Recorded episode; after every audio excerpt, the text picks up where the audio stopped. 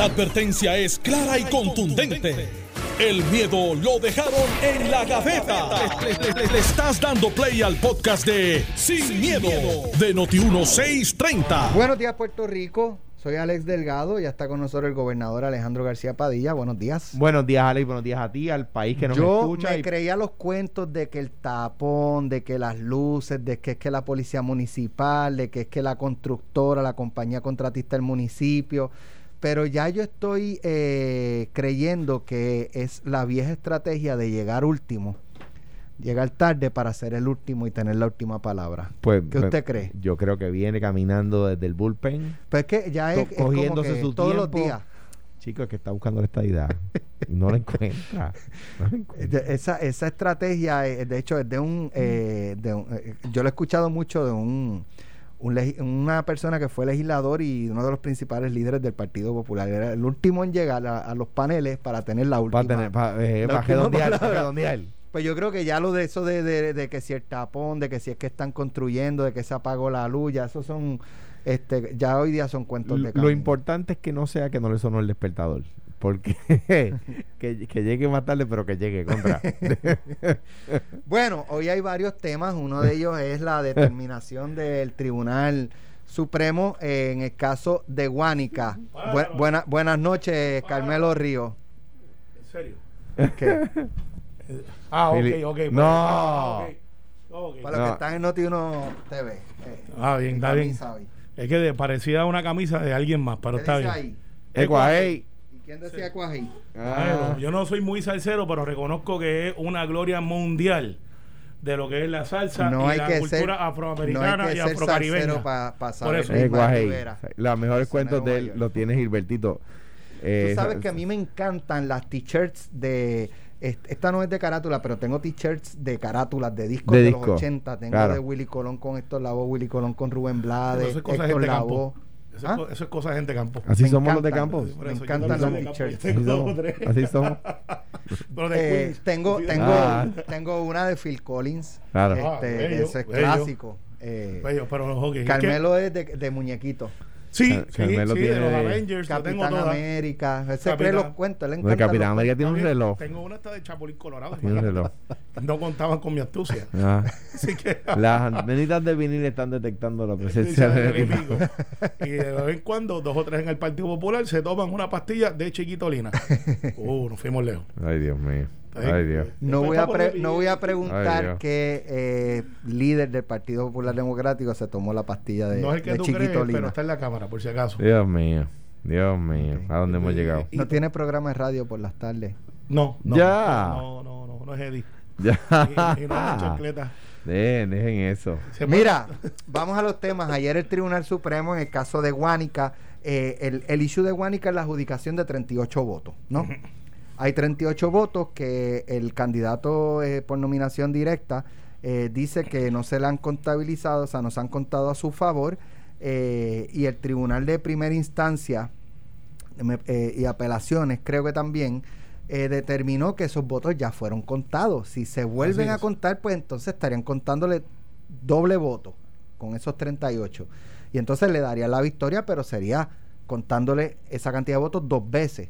Eh, y más allá de la controversia de, de, ¿verdad? Ya, ya está adjudicado, ya se acabó el caso, ya llegó el Supremo y es eh, la, no sé si es controversia o por lo No, menos está 4 a 4, que falta una posición en el la, Supremo. la, la celeridad con la que se debe atender eh, la- el nombramiento de la un juez para el Supremo para que tenga un tribunal con número impar. De hecho, el Tribunal Supremo se de apelaciones se compone de distintos paneles de tres jueces. Y son tres jueces para eso mismo, para tener números impares y evitar empates. ¿Cuán urgente es eh, atender ya el asunto del Tribunal Supremo? Bueno, para los que van a coger la reválida el jueves, que es este jueves, la reválida de admisión al derecho a, a la profesión de la abogacía, si le preguntan cuál es el efecto de un 4 a 4, le hacen el periódico de hoy, es que no se toma una decisión y se da por bueno y se ratifica, esa palabra no creo que sea ni la correcta, pero sí, se ratifica la decisión del, del foro anterior, eh, dependiendo de la decisión que pudo haber sido, vaya a ser a la de instancia, y si fuese así, pues no tiene consecuencias jurídicas, no hay una decisión. No puede bajar un, pre- un vicepresidente como pasa en el Senado cuando hay un empate, que baja el vicepresidente y desempata. Aquí hay El Senado americano. Senado americano. Eh, sí, sí, porque el otro tiene que El de Puerto- arriba en Puerto también. Rico Sí, no- Puerto Rico. No, no, que estoy pensando y José Luis se baja del extrado para votar. Exacto. Y él, él vota ahí desde el hemiciclo. Sí, sí, sí. Carmelo diría nuestro Senado y Alejandro el Senado extranjero. No, el mío es el de Puerto Rico y el de mi nación federal es el Estados Unidos. Yo no con eso. sí, ese enredo de espíritu, eh, No, no, no. de una hora no da. No, no, eh, eh, está bien. Eso es el ingeniero que está poniendo la señal más poderosa. Pero, eh, o están haciendo un smoothie al lado de nosotros. Pero, al, al- al lado, esto es lo que hay. Se quedó empate. Al quedarse empate, eh, pues se ratifica y el alcalde de Guánica es quien es. Es Tirice Rodríguez, ¿verdad? Sí, Y Rodríguez. Así que ya se acabó el evento. Habían otras cosas pasando también que no tienen que ver con esto, pero también redundan en la importancia de poder nosotros tener un sistema que tenga números impares. Mira, el proceso está diseñado de esa forma y es más frecuente de lo que creemos. Que el tribunal resuelve, eh, ahora que tiene nueve jueces, que resuelve 4 a 4. eh, o que cuando eran siete jueces resuelve 3 a 3 porque uno se inhibe, porque eh, uno no, no participa de la decisión, por la razón que sea. Hay varias razones por las cuales un juez no participa de la decisión, eh, que no son la inhibición, pues está enfermo, o está fuera del país, o lo que sea.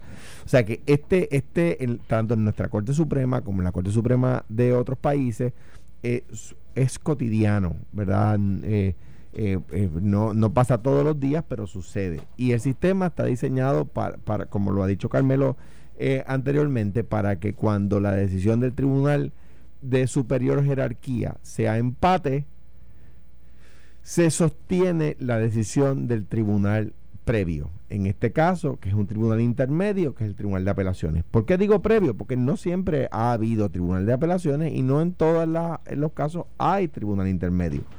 La ley administra- administrativa previa, la ley de eh, procedimiento administrativo uniforme, decía que las decisiones de, que todas las decisiones administrativas iban al apelativo. Ahora hay más que van directamente al tribunal de primera instancia. Pues entonces el tribunal apelativo decidía y luego revisaba el Supremo, ¿no? O sea que es, es cotidiano, ¿verdad? Sucede cuando hay un juez enfermo, sucede cuando hay un juez que se inhibe, que la decisión puede surgir 4 a 4 o 3 a 3 cuando el tribunal era 7 jueces. ¿Que hay que llenar la vacante? Bueno, por supuesto. Una vez la Corte decidió, por las razones que fuera, que no vienen ahora a- al caso, subir de 7 a 9 jueces, ese, ese tema, ¿verdad?, para discutir, eh, cuan- pues, pues, pues son 9, ¿verdad? Y tienen que llenar esa vacante. Claro. Que como, como, eh, el- el- como decía Carmelo el cuatrenio pasado, y yo le daba la razón a Carmelo.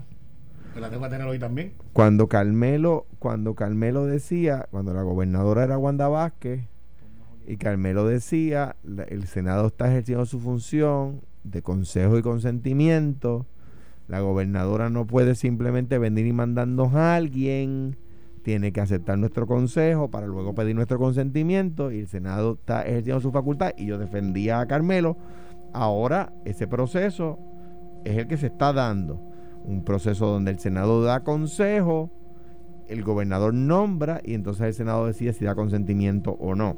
¿Qué no puede pasar? Bueno, que el Senado eh, aconseje a una persona, el gobernador nombre a esa persona y luego el Senado no dé consentimiento, ¿verdad? Eso no puede pasar. Pero, pero fíjate, Alejandro, y tienes razón. Y e- entiendo que en estos días, eh, hace una semana, el o por lo menos surgió públicamente hace una semana, no sé cuándo habrá sido, que el presidente del Senado nombró, eh, perdón, le, le hizo consejo de tres personas posibles para llenar la vacante al gobernador y que el gobernador estará evaluando esos nombres. Sí, y, y yo no estoy en desacuerdo con ese proceso. Por lo general, los De gobernadores. hecho, lo, lo- lo hablábamos el cuatro pasado. Sí, sí, y ahora, eh, lo- Pierluisi no, no trabaja de esa manera, de decir, bueno, pues ya tengo un empate, déjame resolver esto. Claro que no, Él- no puede ser así. así. Él es más metódico. Eh, y yo lo que sí es, y aprovecho la cuña, que, que Alex salió a hacer trabajo de carpintería, que es lo que ustedes escuchan en el background. Eh, aprovecho para decirle que llevamos 75 días, cero leyes, cero proyectos, cero confirmaciones. Eso la semana que viene yo hablé con José Luis, que nos escucha de vez en cuando, y me dijo, mira, Carmelo, me dijeron y escuché tu resumen en Sin Miedo. Este es el presidente del Senado, José Luis del Mau. Y él me dijo, la semana que viene voy a aprobar a, a Larry Selhammer, se lo va a traer, de hecho, puede ser mañana, mañana, y la semana que viene a Domingo Emanueli. Eh, que no deben de tener problemas. Yo le dije a José Luis, José Luis, debes de aprovechar también y de trabajar el asunto de Mellado, porque yo creo que el secretario de salud es súper importante, y debes de trabajar el asunto de, de- de- del, del compuesto de seguridad y hacerlo. Si lo quiere hacer uno por semana, no tengo problema, pero tiene que haber un plan que, que, que quite la incertidumbre Bueno, eh, y, lo que, y lo que conlleva esa incertidumbre. ya que tú trajiste ese tema, yo, yo debo reaccionar. Número uno. En lo- a- te voy a permitir. en lo- en lo- Alex, este, ¿tú en- tienes en- con eso? en No. los senados, en los senados eh, eficientes a través de la historia de Puerto Rico, eh, no siempre eh, están ap- aprobando la legislación a- rápido ahí, eh, eh, porque la legislatura está, para que la gente sepa, diseñada.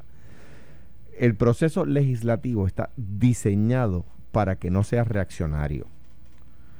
Recuerden que la, la separación de poderes, ¿verdad? El sistema republicano de gobierno surge de la monarquía, donde el rey hacía lo que le daba la gana sin consultarlo con nadie. Y uno busca en la historia los proyectos de ley que son trascendentales, la, la legislación que no es, que no es boba, y el proceso se- es pensado, está diseñado para que sea un proceso pensado, no un proceso de algareteo. Déjame Yo- pero, pero déjame terminar porque yo te dejé terminar. El, eh, eh, y así uno lo puede ver a través de la historia, ¿verdad? O sea que yo prefiero que la legislatura se tome su tiempo y piense bien las medidas a que empiecen a, por presión pública, a que no avancen, que avancen a legislar. Yo prefiero que piensen bien lo que legislan a que avancen, porque la prisa es mala Sí, consejera. Alejandro, tienes- ahora tienes- bien, tienes- ahora bien, lo que, pero déjame terminar. Está bien, pero- El, no, no, no, déjame terminar. Dale, dale. El, el- ahora bien, el Senado PNP no puede, ahora no, no puede hacer, eh, reclamar algo distinto a lo que le reclamaron a Aníbal. Cuando el Senado era y la Cámara eran PNP, ¿cuánto se demoraron? Provocaron un cierre de gobierno al detener una emisión de bonos. Ah, no, Déjame, no se, no se acuerdan de eso. Ah, sí, me acuerdo muy bien, yo estaba Ah, allí. ah. Y de hecho, eh, quien cerró el gobierno. y by the way, y- y fue- by the way, fue la Cámara, no el Senado. No, yo sé que fue la Cámara, pero yo estuve allí y la verdad es que Aníbal provocó esa situación y después el tiempo nos dio la razón de que no había que cerrar el gobierno. Eso no es Y correcto. eso la, la gente lo adjudicó. Eso no es un hecho histórico. Sí, lo es. No lo es. Eh, por lo menos en la historia del PNP sabemos que eso ocurrió y que Aníbal después, que decía que no había el dinero, lo otro, sí lo había porque nunca No, se dio, después le pagaron la nómina a todo el mundo Por que eso. no trabajó sin cargo de vacaciones. Gracias. por un Gracias. proyecto de ley. Gracias. No, espérate, espérate, espérate. Espérate, espérate, espérate. Por un proyecto Y de con ley. el mismo presupuesto que fue el que se quedó. Espérate, Gracias. espérate. Con un proyecto de ley de un, de un representante PNP, cuyo nombre ahora mismo no me acuerdo, creo que fue Epifanio Jiménez. Pero no tiene que ver que sea PNP. Espérate, pero déjame, pero déjame decir, él, él- él- porque fue un hecho. Yo era secretario de DACO en ese momento. Se- eh, ese proyecto lo presentó y se pudo pagar porque se hizo la emisión. La emisión que Aníbal decía, si no se hace, tengo que cerrar el gobierno. O sea que se, se pudo pagar porque se hizo la emisión. Cuidado, Mira, porque eso ¿Cuándo se hizo la emisión? Inmediatamente. No, no fue si lo que, lo que no necesitaba era la aprobación de la Cámara. No, no, no, no, no fue así y ese y, Ah, obviamente el, bueno. deba- el debate no ¿cómo es ese. no fue porque, así? porque no fue así. Pues, por eso lo si eso puedo decir. No, pues lo es que pudo pagar y después Pues, pagó, como dice Alex. decir que el sol no sale por el este, pero sale por el este. Eh, Bueno, es que algunos quisieran que saliera por el oeste, pero ese no es el hecho. El hecho aquí es que mientras estamos hablando de inefectividad legislativa, la cantidad no hace la calidad, pero cuando tienes cero de cero es cero. O sea, no puedes ni siquiera medir. No, no, esta otra más, otra, otra más. Otra Eso más, me tira un tatito, Otra está más, bien. otra más, otra O más. me tira un tatito. Otra más, otra más, otra es que es verdad. O sea, la efectividad es cero, es cero. Y por lo menos, cuando tú miras eh, mira, y, y esto es, yo estoy en desacuerdo con Alejandro, de que la legislatura está diseñada para accionar y- y yo creo que es lo contrario por la práctica y cómo ha funcionado la legislatura, no tan solamente de Puerto Rico, sino a nivel federal también, es que muchas veces el gobierno reacciona. Tú tienes un plan y ese plan es el que tú sales electo y dices, yo salí electo y yo quiero este, que los cascos urbanos sean centro de desarrollo. Y dices, perfecto, ese es el plan. Proyecto Doña Sila. Proyecto, exacto, de, de rehabilitación de cascos urbanos. Que ayer Pedro Pierluisi, by the way, Retoma, él retoma, está- le- retoma la iniciativa de Doña Sila, me parece muy bien. Oye, le dio mil millones de dólares a, los- a los municipios. Bueno, Y si, y si yo fuera Alex Delgado o Alejandro García Padilla, yo- yo en mi casco urbano no puedo invertir porque es muy caro. se lo dio FEMA. Eh, no, no, son mil millones para la Y reconstrucción. me parece muy bien. Y se lo dio a los alcaldes. Y tú sabes ahora que van a tener mil millones para rehabilitar los cascos urbanos, los 78 municipios, dividido los mil entre 78. Muy bien. Más 10 millones por municipio para planificación. Así que yo, si yo fuera un ¿Quién va a inversionista local, supervisar? ¿Ah? ¿Quién va a supervisar? los municipios van a estar a cargo. se van a supervisar Sí, solo. no, no, no se van a supervisar solo. Eso tienen unas guías, pero se va a flexibilizar las guías. No, Lo no. que te quiero decir, Alex, que los municipios, los cascos urbanos que han estado abandonados históricamente, No, ahora verdad, va a haber pero que tú vas a decir eso. históricamente. Que ha estado abandonado. Sí, muchos cascos urbanos, Alejandro, Sí. no hay economía. Pero, perdóname, yo, yo considero y creo que hay alcaldes populares y alcaldes PNP que, que dan fe de lo contrario. Tú no me, Bueno, no me- haber te voy a 10. decir una cosa, si tú me vas a decir a mí que los alcaldes de tu distrito, de Luis y, y, An- y, a- y Ángel Pérez tienen los cascos urbanos abandonados, yo No discrepo. está- Bueno, pero no, pues esos no, dos no. pero Pues probablemente igual- haya igual otros no, dentro del igual distrito, Calle, sí. Bien, vamos a ver la explosión eh, de- eh, de económica que hay en 72 de- Calle. No, espérate, espérate. Vamos a organizarnos. Vamos no a están tradicionalmente no, ¿qué- abandonados. ¿qué, es tener los cascos urbanos al día? ¿Qué es? Vamos, para poder decir si sí o sí no. A mi hoy juicio, me- hoy que me la gusta la actitud infraestructura de del casco está al día, que la economía del, del casco urbano está, está, eh, está viva. Y yo te puedo mencionar muchos cascos urbanos. Depende mucho del alcalde. De lo único que yo discrepo es de decir que, que lo- los cascos urbanos han estado históricamente abandonados porque depende de Sí los lo alcaldes. están. En la- Los- en la- los en la- moles en la- vinieron a yo creo acabar que con la, economía yo de creo que en los las ciudades grandes eh, hay algo en la parte económica, hay algo de eso. O sea, Y algunos pueblos antes los centros comerciales eran los cascos Mira, urbanos. yo Oye, pero iba- mira el casco mira, urbano de, Alex, de, de Alex, Jayuya. Tú y yo Alex, fuimos a negocios eso, allí. pero no está hay un bien. centro comercial. Pero de con- lunes a vier- con no- megatiendas, ni que lo haya. sabes. Está bien. Bueno, en el caso de. Cuamo lo hay, y, el, y en el caso de Calle lo hay, y los puer- y, lo- y- en el caso de Guaynabo lo hay, y el, no, el no casco lo urbano- hay. No lo No hay. hay- No lo hay. Pero deja- es que yo voy al casco toca, urbano de toca, estos espérate, pueblos, de- eh, eh, más o menos, de, qué sé yo, las 8... Tú acabas de decir que en Guaynabo no hay centro comercial ni megatiendas, No, Carlos. no, espérate, espérate, no. Saca la hora de la operación de la alcaldía que están los empleados. Gracias. Y cierra. Muerto, lunes a viernes. Muerto. Lunes a viernes. discrepo. Viernes, sábado y domingo Discrepo. va Alex Delgado No, a su pueblo. yo he ido, sí. Pues yo te puedo... más, ¿sabes qué? Yo me quedé hace par de semanas en Ponce, en el No, casco Ponce urbano. está destruido muerto, casco urbano. Está destruido. Muerto. Está destruido, pero... pero, no, pero el casco urbano no está destruido, está muerto. Bueno, pero, pero te voy a decir, en Cuamo, en la, la banca está en el casco urbano, no está en el shopping Está center. bien, pero- Los médicos están en el casco urbano, no, no los empleados municipales. Los médicos están en el casco urbano, el cine está en el casco urbano, De 78, los laboratorios ¿cuántos están en el casco urbano. De 78, ¿cuántos Bueno, más? pues yo puedo, pues puedo empe- Eso es lo que estamos Pero pueden hablando. empezar Estamos a diciendo que hay mencionar. unos Está bien, que pero sí espérate, ahora- que Eh, no. ahí estoy de acuerdo Espérate. con ese argumento. Está bien, Ah, pues, ahí estoy de acuerdo. usted quiere no puedo decir que están históricamente No. abandonados porque depende de los alcaldes. Mira, no, es que yo me sostengo en mi argumento porque Yo no- no estoy de acuerdo. Para tú tener o sostenibilidad en los cascos urbanos, tienes que tener residentes en los cascos urbanos. Y lo que ha hecho la gente es migrar de los cascos urbanos porque los comercios se fueron y quedan muy pocos. Yo recuerdo de pequeño, en mis compras con mami era agarrado de la mano, cuando te llevan así, que ella va al frente y tú vas ahí, no, no quiero ir para allá. Era Río Piedra. Yo llegaba a Río Piedra y ahí se hacían todas las compras. Y si no iba a Guaynabo, a tiendas que no existen ya, como Jingo, y ahí se compraba la ropa para la escuela en Guaynabo. Iba a la- al, al Supply School allí y allí yo hacía las compras de escuela.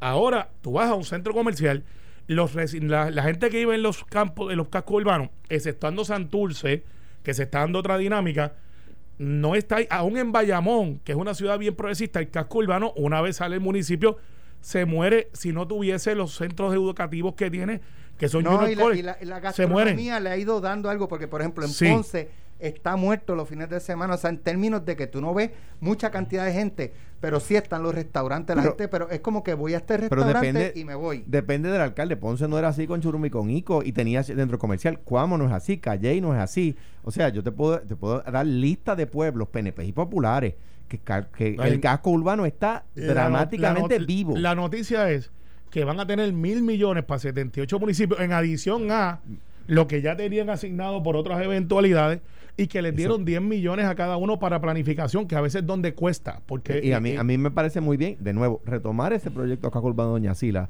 me parece extraordinario. Bien, y que pues, tengan los recursos Pues extraordinarios. me Pedro parece bien hecho. Pedro Pierluisi está haciendo lo correcto.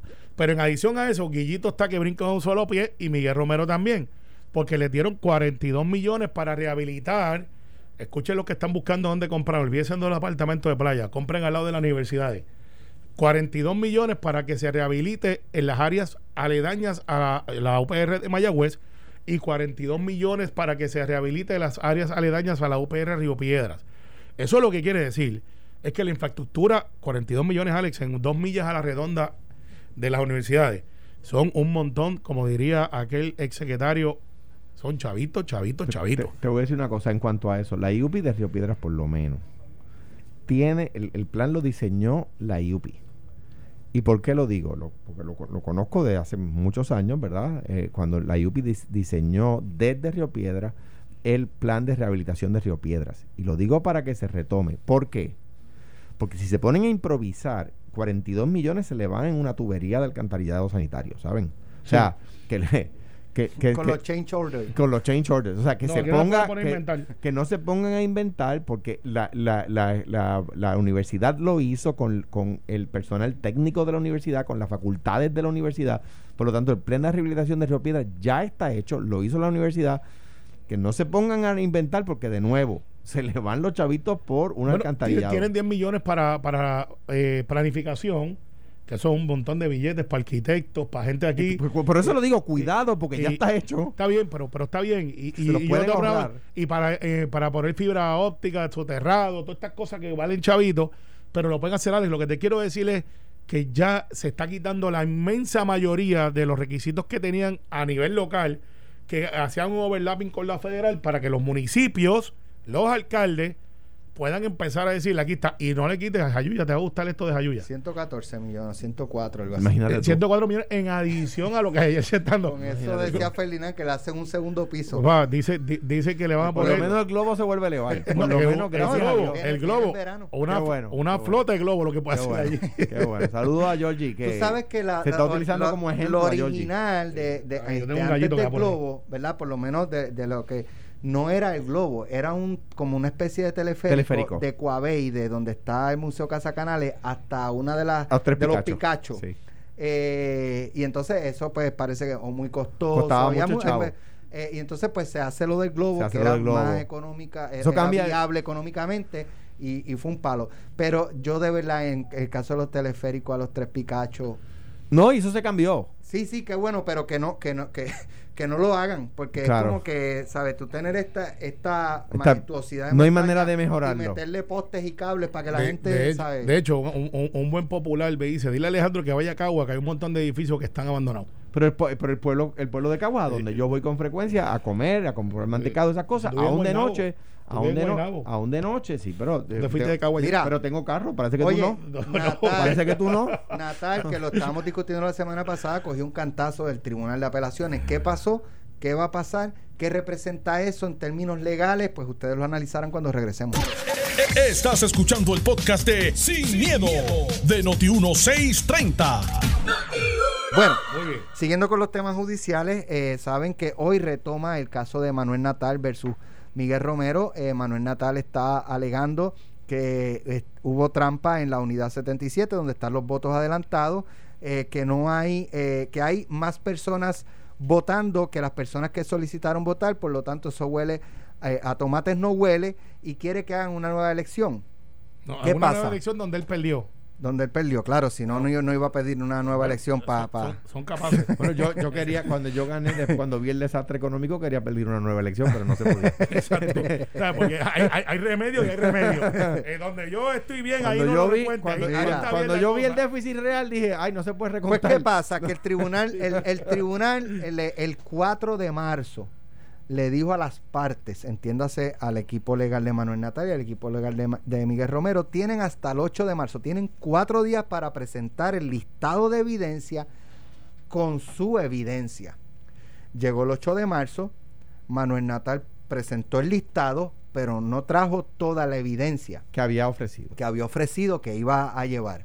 Eh, ¿Qué pasa? Que el tribunal le dice, el juez Antonio Cueva, mira hermano, no trajiste la evidencia, chico, te voy a dar hasta mañana para que la, la, la, la presente, produzca. La produzca.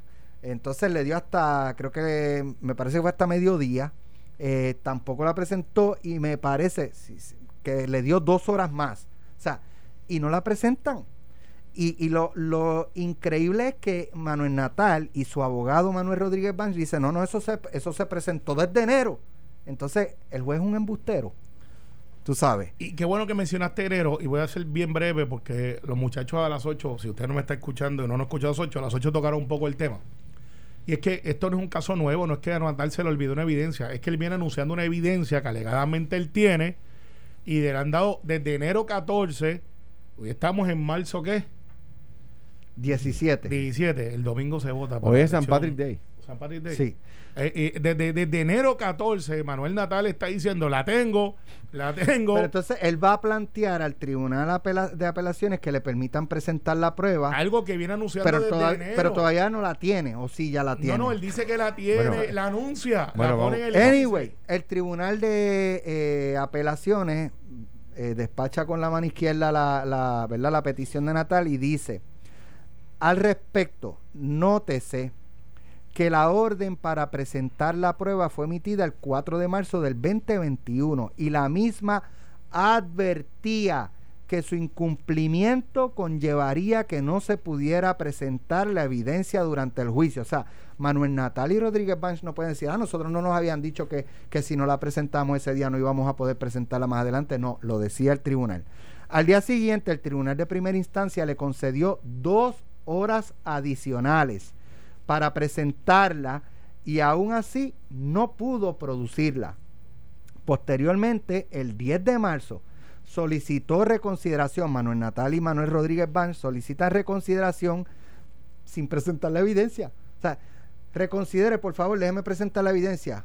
Pero no, no presentó la evidencia para que el juez dijera, mira, caramba, déjame reconsiderar. Mira, está aquí, está la Claro, evidencia. claro. Déjame reconsiderar. Así que vamos a. O sea, pidió reconsideración sin la evidencia. Eh, destacamos, dice el Tribunal de Apelaciones, que el juicio iba a comenzar el 11 de marzo, como efectivamente ocurrió. Así las cosas y escasas horas para el inicio del juicio, no cabe duda que el peticionario, entiéndase Manuel Natal, como sus representantes legales, debían estar preparados para producir y entregar toda la prueba documental que presentarían. Puntualizamos además que el peticionario no alegó que la prueba a presentar fuera voluminosa o difícil de producir. Por el contrario, surge del expediente que los exhibis excluidos por el Tribunal de Primera Instancia fueron siete y que el problema para su entrega era uno de digitalización. Mira, el, el, el proceso civil, es lo que quiero explicarle a la gente, los procesos civiles no son sorpresas. Eso la Corte Suprema lo ha determinado hace tiempo y las reglas de procedimiento civil así lo establecen. El día que empiece el juicio, ya las partes tienen la prueba que va a presentar su, su opositor. O sea, en un proceso civil ordinario, como un proceso como este, usted tiene la prueba antes del juicio que va a presentar la otra parte. No, no surgen sorpresas. Para que se admita una sorpresa, para que tiene usted que probar, mire, ac- acabamos de advenir en conocimiento de este documento que no teníamos antes, que la otra parte nos había ocultado, que estaba escondido, ¿verdad? Usted tiene que demostrarle al juez para que el juez le autorice a mitad de proceso o después de vencido el término presentar evidencia nueva, ¿verdad? Eso es lo que pasó aquí. El juicio, que lo dice la Corte de Apelaciones, el juicio iba a empezar el 11 de marzo. Pues mire, es que si al 11 de marzo usted no tenía la prueba, pues el juicio no, usted no podía someterse al proceso o no tiene prueba para sostener su caso. Entonces, ¿qué no puede permitir la Corte? Eso, un proceso de sorpresas. Eso que usted ve en la, en la televisión, que de repente surge el testigo estrella, eso se da en casos criminales o, de nuevo, usted tiene que pedirle a la Corte permiso. Aquí, eh, eh, el, el peticionario, que O sea, tú no puedes radicar un pleito civil. Eh, déjame de- déjame demandar a, a- a ver si déjame demandar a Alejandro y a Carmelo, radico la demanda hoy y déjame empezar a buscar evidencia ahora. Bueno, bueno, sí, Sí. sí, hay un proceso que es lo que hizo el juez, un proceso de tienen hasta tal día para descubrir evidencia. no, no, yo sé, pero en estrategia legal, tú, Tú puedes no radicas una demanda sin evidencia, Si no sin tener la Ah, evidencia, toda bueno, la bueno, evidencia. sí, porque hay, tú sabes que existe, ¿verdad? Por ejemplo, un contrato que tú no tienes. Pues entonces, una vez radicas la demanda, empieza un proceso que las reglas ordenan, ¿verdad? Que es de descubrimiento. Donde yo le digo, yo estoy demandando a Alex y le digo, aquí va un- un- una moción de eh, requerimiento de- le informo al tribunal que acabo de requerirle esta, esta información a Alex. Producción de documentos, produzcame el contrato, produzcame los anejos del contrato, produzcame la póliza, produzcame cualquier foto que usted tenga, produzcame cualquier video que usted tenga relacionado a los hechos del caso. Entonces, lo que pasó aquí es que terminado el proceso de descubrir evidencia, eh, el- el- había una evidencia que se supone que los peticionarios presentaran y no presentaron. ¿Cuál es la penalidad si usted no descubre la evidencia que tenía que descubrir previo al juicio? Que no la puede usar en el juicio. Eso es lo que se está discutiendo. Eh, eh, Manuel Natal eh, y sus abogados, que de nuevo gente que respeto mucho, pretenden o quieren, le piden a la Corte que le permitan ahora presentar evidencia que no presentaron previo en el tiempo que el tribunal dio para descubrirla. Pues si usted no la descubrió en el término que el tribunal dio para descubrirla, no la puede presentar en el juicio. Eso es. Mira, este Manuel Natal está a punto de romper el récord de elecciones perdidas en un mismo evento a cualquier candidato en el mundo. Y el juicio no puede ser una sorpresita de una caja de Cracker Jack donde tú metes la mano a ver qué sale. Eso no funciona así. hay un montón de gente que nos está escuchando que no sabe que los Cracker Jack traían sorpresitas. Hoy se enteraron. Este, Google. Este, y, lo, y, era que tú lo comprabas, no porque. Estamos muy viejos. Eh, sí, sí, pero este, pues, lo estamos. Al final del día, Manuel Natal se quedó sin argumento, se quedó sin capacidad de llevar un mensaje. Yo creo que él esto le ha hecho un daño terrible para cualquier aspiración en el futuro, no por combativo, sino por ineficiente.